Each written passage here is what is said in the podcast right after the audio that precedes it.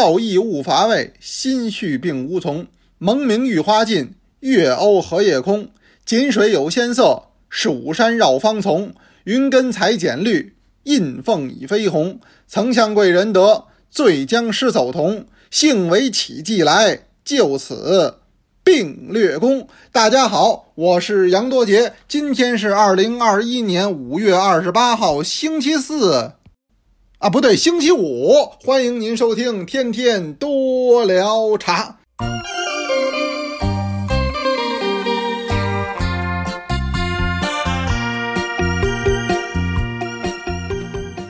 有人说这还能改呢？那咱们这个面对错误要正视错误，改正错误，对不对？有的时候我想给您把那个星期几也报上，这样的话呢，那那您听着更方便，咱们这时效性也就更强。因为好多同志啊，现在您过这个星期几、星期几啊，完全都是按照一些特殊的时间段来做一个记忆。您比如说吧，小朋友都记得礼拜五最好，为什么礼拜五他他他休息啊？礼拜六他就家待着了，太开心了。那么也有的人呢说，哎，这礼拜三最好，为什么？礼拜三我们单位食堂给排骨。啊，也还有这样的，那当然了，那些大食堂啊，它的每天那个，呃，菜单不一样啊。一到礼拜三，好多人兴奋啊，礼拜三给排骨吃。我到一单位，人家讲课啊，人专门跟我说：“杨老师，您今天来的太好了，今儿是礼拜三。”我说：“礼拜三好在哪儿了？那礼拜三我们单位那排骨啊，给的特多。”所以大家伙儿一般都是靠这个来记，哎，一个特殊的时间段。当然，礼拜二记得最清楚，因为礼拜二有咱们多捞茶的课程。所以咱们叫超级星期二，这个在多捞茶班上的同学呢是都知道，呃，也有不是多捞茶班上同学，我看还有在问的啊，怎么加入班级？这个特别简单，您看他们下边留言都说，哎，我是六班的小白兔，我是四班的石头啊，我是四班的聆听啊，我是六班的杨爱杨，他为什么有个班级呢？这是咱们多捞茶为了学习方便，给大伙儿进行编排的班级，就跟咱们当年在学校是一样的。我同学特别好，得有班级。那么加入班级的方式呢？哎，您看咱这个天天多捞茶下边都有，哎，都有。呃，加咱们助教的这个微信，哎，他会告诉您加入班级的一些手续，哎，以及一些条件。那么您只要满足符合，都欢迎您加入到多聊茶的班级当中。二零二一年多聊茶第七个班已经建立了啊！您的一班五百人算。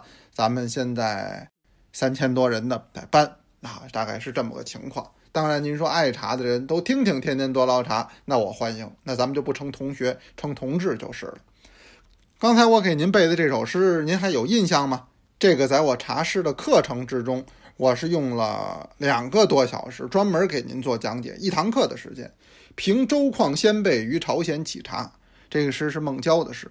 孟郊是谁呀？孟郊，您肯定知道。有人说这名字我耳生，名字耳生，他的诗您没有没读过的，我就敢这么说。咱们是中国人，甭管是大朋友小朋友，您都读过哪一首呢？慈母手中线，游子身上衣。这您读过没读过？那当然读过了。尤其是到最后“谁言寸草心，是报得三春晖”，这个是名句啊。咱们基本上上幼儿园吧。都要读，小朋友都会。这谁写的？实际是大诗人孟郊所写。他不光是至孝之人，他也是爱茶之人。哎，那么这个里边有一份情感在其中。道义勿乏味，心绪并无从，就是喝不着茶呀，就百爪挠心的。说人这么好的词，人家这么好的诗，怎么让你解释完了以后这么俗啊？哎，我给您解释俗点，您听得明白。心绪并无从，这就是百爪挠心。这咱们都有这种体会，就是喝不着茶的时候那个难受劲儿，那简直就甭提了。所以他才得跟这个周况先辈啊，与朝鲜乞茶啊，就是跟别人要点茶喝。你看我现在这已经这么难了啊，这个茶都没有了，您看您是不是赶紧给我接几点？是这么首诗。当然最后还对人表示了一种感谢，证明什么呀？证明瘾太大，太喜欢了。说这个，我想起今天咱们这互动，咱就可以聊这个。您自认为您自己有没有茶瘾？啊，咱说“瘾”这个词儿，实际病字头。你看中国这字有意思啊，“瘾”是病字头。那一沾病字头的呢，好像都有这么点儿贬义似的，是不是？那但是这个瘾呢，有的时候啊确实有。嗯，您拿我来说吧，我没有烟瘾，我没有酒瘾，我确实有茶瘾。我要是喝不上茶，我反正有点这个心绪病无从的这意思。不知道您诸位有没有这种感觉？所以您说说您自己，哎，您自认为自己有没有茶瘾？嗯，就是因为今天正好是周况先生这首诗啊，拿他这诗就说今儿这事儿了。那么今天给您聊点什么呢？您先留着言啊，说说这事儿，我给您聊点报表。这还有点意思。最近有新的这个数据出来，哎，我觉得挺有意思，我想借这机会给您聊聊。是什么数据呢？是一个出口数据。你知道我们中国这茶一部分是内销，一部分是外销，而且在当年来讲，中国的外销茶叶影响世界的进程。为什么呀？他欧洲人那会儿他不产茶，他甚至还没有一块产茶的殖民地，他一沾上咱中国这茶，也有茶瘾，合着不喝也不行。哎呀，那英国人呐，坐在伦敦，喝不上中国茶，哎呦，浑身脑袋疼。说怎么都浑身脑袋疼了，就说这难受劲儿啊，别提了，百爪挠心的。那怎么办呢？上中国买茶来。原来我就给您讲过这个，所以中国茶当时行销世界各地，茶叶出去了，白银进来了，所以大量的白银都沉淀在东方，沉淀在中国。这说是十七世纪、十八世纪，乃至于十九世纪前期都是这情况。所以您说这茶呀，这了不得，那会儿大把的出口。后来这英国人一看，这不是办法呀，老从中国弄，这必定这两国之间有个小摩擦，哎，那这影响茶叶呀，那茶天天都得喝呀，怎么办呢？他这才想着弄殖民地，弄哪儿啊？就是印度。在印度拿到手之后，后来转手又到斯里兰卡，斯里兰卡在印度整个的最南边啊，这不大点儿，说有人叫它印度半岛的眼泪，就滴答这么一点儿，斯里兰卡。印度这都产红茶，实际当年都不产，英国人弄过去的。为什么呀？我得有一个自己能够说了算的茶叶基地。你看到今天，印度斯里兰卡这茶还很有名气。实际当年啊，他们都是拿中国当假想敌这么弄的，为了解决英国人的茶饮问题。这就说您有没有茶饮啊？那您留着言，我接着说。所以咱们正好最近出来了一份是二零二一年。呃，到四月份为止的一个出口茶叶的数据报表，这个报表我只能这么跟您说：说咱们现在这个二零二一年过了四个月了，五月份还没出来呢。这四个月以来，中国茶叶出口情况怎么样呢？咋样啊？四个大字儿：大幅下滑。哦，天哪！哟，怎么大幅下滑了？哟，还真是大幅下滑了。您看这数据啊，很说明一些问题。很多同学爱听我聊数据，咱说的得有理有据嘛。哎，道理是道理，数据是数据。那么，二零二一年一月到四月是怎么个情况呢？我们中国茶叶累计的出口量是多少？是十点四一万吨，万吨级啊，万吨级，十万吨。那么同比呢，减少了。就这个量，首先就减少了，减少了多少呢？减少了百分之三点九五，就是说将近百分之四。这首先也是一个信号，叫不升反降。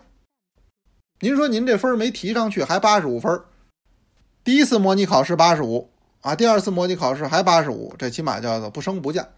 说您这不仅没升，您还掉两分，改八十三了。哎呦，这个学习上是不是有点问题啊？得考虑考虑。咱们这茶叶出口今年就是同比是减少百分之三点九五，出口额呢是五点八五亿美元，这还不错，同比还上升了零点四个百分点。这也说明一个问题是什么呢？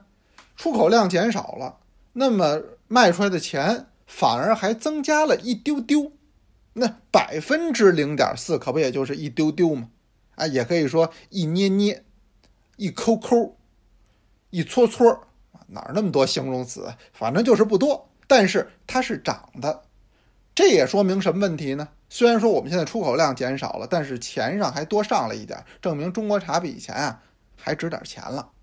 怎么也比原来稍微好一点。当然，这里边也有一个汇率的问题，您两者都要考虑。但总体今儿我们要说的是出口量的大幅下降，大幅下降啊。那咱们再来看看每一类茶的相关情况吧。呃，咱们先看中国的绿茶，出口量最大的是什么茶呢？是绿茶，出口量最大的是绿茶，而且是绝对大宗。呃，如果把中国的这个出口茶叶当成一个饼，这个饼是一百的话，那么中国绿茶的出口量占多少呢？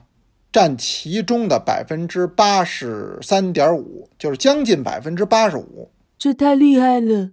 将近百分之八十五是个什么数字呢？四分之三呗，我没算错吧？啊，算错了，四分之三是百分之七十五啊，那就不给您做类比了，您自己体会就行了啊。哎呀，我这水平还是有限。百分之八十五，那反正是不少。那绝对的大宗是绿茶，多少呢？去年不说了，就说今年咱们的一到四月份出口量一共是八点七一万吨，八点七一万吨呢。哎，那么也是减少了，减少了三千六百二十八万吨，降幅是百分之四，这个降幅量也不小。说完绿茶是红茶。红茶，有人说中国这红茶，世界上人喝红茶呀，所以中国应该红茶出口量最大。您说的还真不对，真不对。中国的红茶出口量才占到整个咱们中国茶叶出口量的百分之八点三，跟人家绿茶比，连十分之一都不到。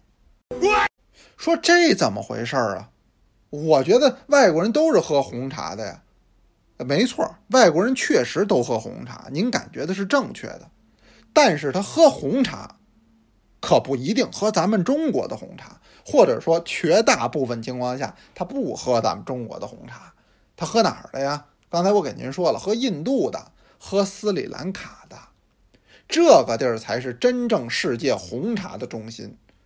您到美国、到英国啊，疫情前您肯定很多人也都去过，家里孩子可能还有在那儿留学的，您到那儿，您您说上哪个咖啡馆都点得出红茶。没问题，但是您撕开看，真正是咱中国的凤毛麟角，太少太少了。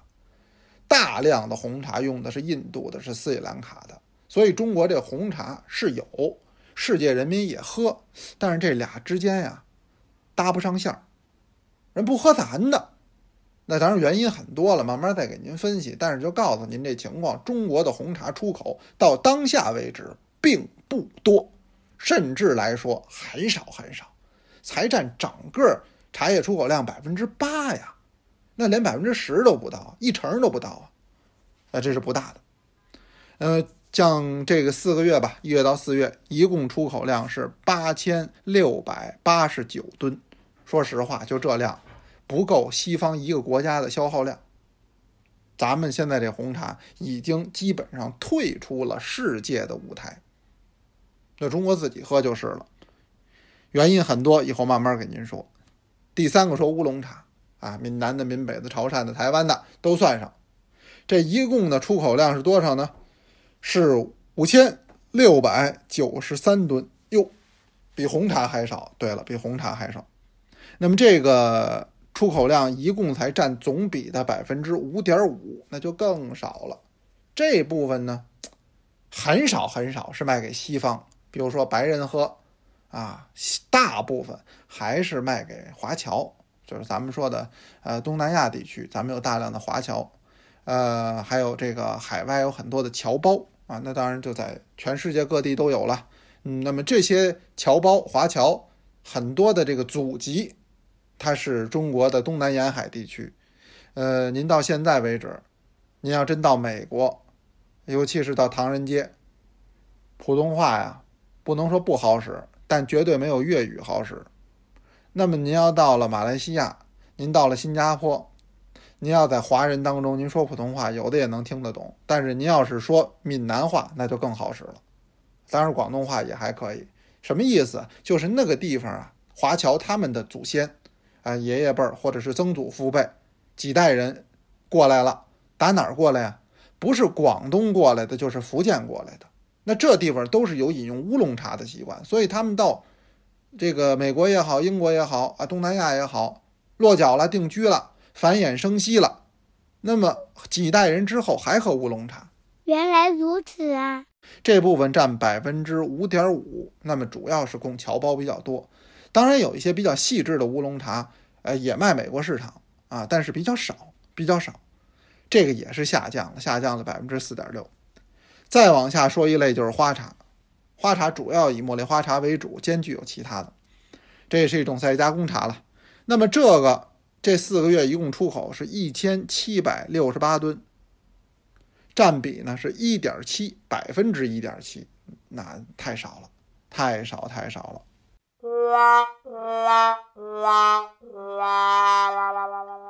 那这个也单提不论。我最后想说的是什么呢？是普洱茶。普洱茶的出口量是多少呢？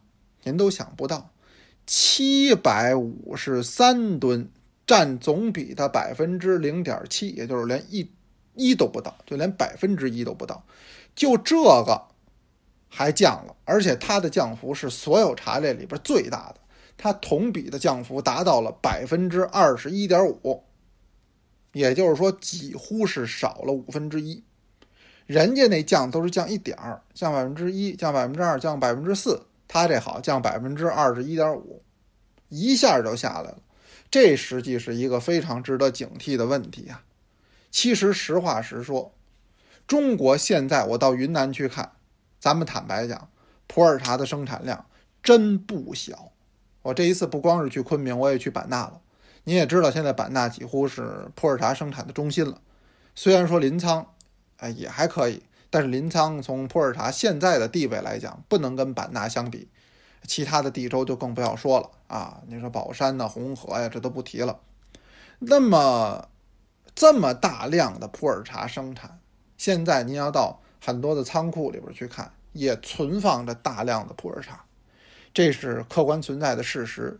对这个行业有了解，或者您稍微一动心思去了解，您都能知道。尤其在广东东莞，那个茶叶的储备量巨大。那我说这部分茶叶，实际上一时半会儿是消耗不掉的。云南以全省之力，现在在生产普洱。我说真正普洱茶的一个销路，您真正应该考虑什么呀？应该外销，这是我个人的看法啊。就说这报表，我告诉您结论，结论是降低了，而且这降低大幅降低，主要以普洱茶为主。现在普洱茶的这个整个的出口量太微乎其微了，这才只出几百吨呢。您现在到任何一个广东的仓库打开，里边就是几百吨的普洱，我绝不夸张。可是从中国的口岸出口，供给全世界的人民，才喝了七百多吨的普洱，而且这个比例还在下降。我说普洱茶现在应该是不是做一点功夫，做点什么功夫？能不能把这普洱茶推出去？因为云南的茶，坦白讲啊，应该是相对安全、健康、卫生的，这是应该可以保证。为什么呢？那相对当地的你也知道，空气比较好，呃，污染比较少，工业也比较少，现在管理的又很好，所以咱们普洱茶生的熟的不论啊，口感先不论。那如果您说，做检测的话，合格率非常高，这个是云南的一张好牌，就是打一张绿色的牌，这个确实没问题嘛。那您也能看到我这儿没有工业基础啊，那这是它的优势。那这恰恰也是西方人所最能够理解和他们要求的，就是对茶叶的一个安全问题。那普洱茶是不是现在这么大的产能存在着一种过剩？要是能够给销出去，那多好！或者是生的，或者是生的变熟的，那么你先给它销出去，你把这普洱茶健康的问题，你多给外国人讲讲。真正有一天，当外国人喝普洱茶能喝上瘾的时候，我觉得那才是真正云南茶叶的明天和未来。您光靠国内，光靠飘高，光靠卖天价，这里边有巨大的问题。这不是一个人、两个人、一个企业、两个企业。所带来的，也不是一个人、两个人、一个企业、两个企业所能够解决的，啊！但只是我们今天就着这个报表，这不天天多捞茶，我给您说闲话吗？我真心觉得，把普洱茶的这个功夫啊，推广的功夫啊，多多用在海外上，做一些物美价廉又干净的普洱茶，供销给世界的市场。当有一天世界人民爱上咱这普洱的时候，我觉得这是普洱茶的希望。我也有可能啊，他吃那个，尤其美国人吃炸鸡，英国人吃甜品，的多腻呀！你喝杯熟普洱多舒服。但是怎么推广，怎么让他们接受？这长得跟说好听点跟红酒似的，说不好听点跟酱油似的啊！就这色儿的茶汤，让他怎么接受？这也是问题。那到底是推广生的还是推广熟的？这也是问题。但是总归，我想现在看到这个报表，我觉得普洱茶在中国茶叶出口中占比太低太低了，这真的是一个可以考虑的事情。是的，可以考虑。哎呀，我呀说这么几句闲话，给您分析一份报表。咱们天天多聊茶，要保证实时关注茶叶界的热点新闻，尽量以第一时间来给您做报告，同时加以我个人的一点点评分析。这也成为了咱们天天多捞茶时效性的一个保障。那我今儿就先说这么多吧。您先说说您有没有茶瘾？看您呢，跟我是一样还是不一样？那咱们先听同学读茶诗，哪一位呢？是位五班的同学，他的名字非常的好吃，不对，他的名字非常的好听。呃，不，它的名字听起来非常的好吃。这回终于说对了，叫酸梅肉酱。咱们先鼓掌，后欣赏。多聊茶五班酸梅肉酱，上海。送陆鸿渐山人采茶回，唐·黄埔曾。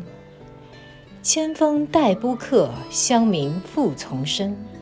采摘知深处，烟霞现独行。有其山寺远，野饭石泉清。寂寂燃灯火，相思沁一身。刚才是酸梅肉酱同学带给我们的茶诗，那今天咱们就到这里了，也感谢酸梅肉酱同学，也期待大家的投稿，有问也有答，天天多聊茶，咱们明天接着聊。同学们，明天见哦。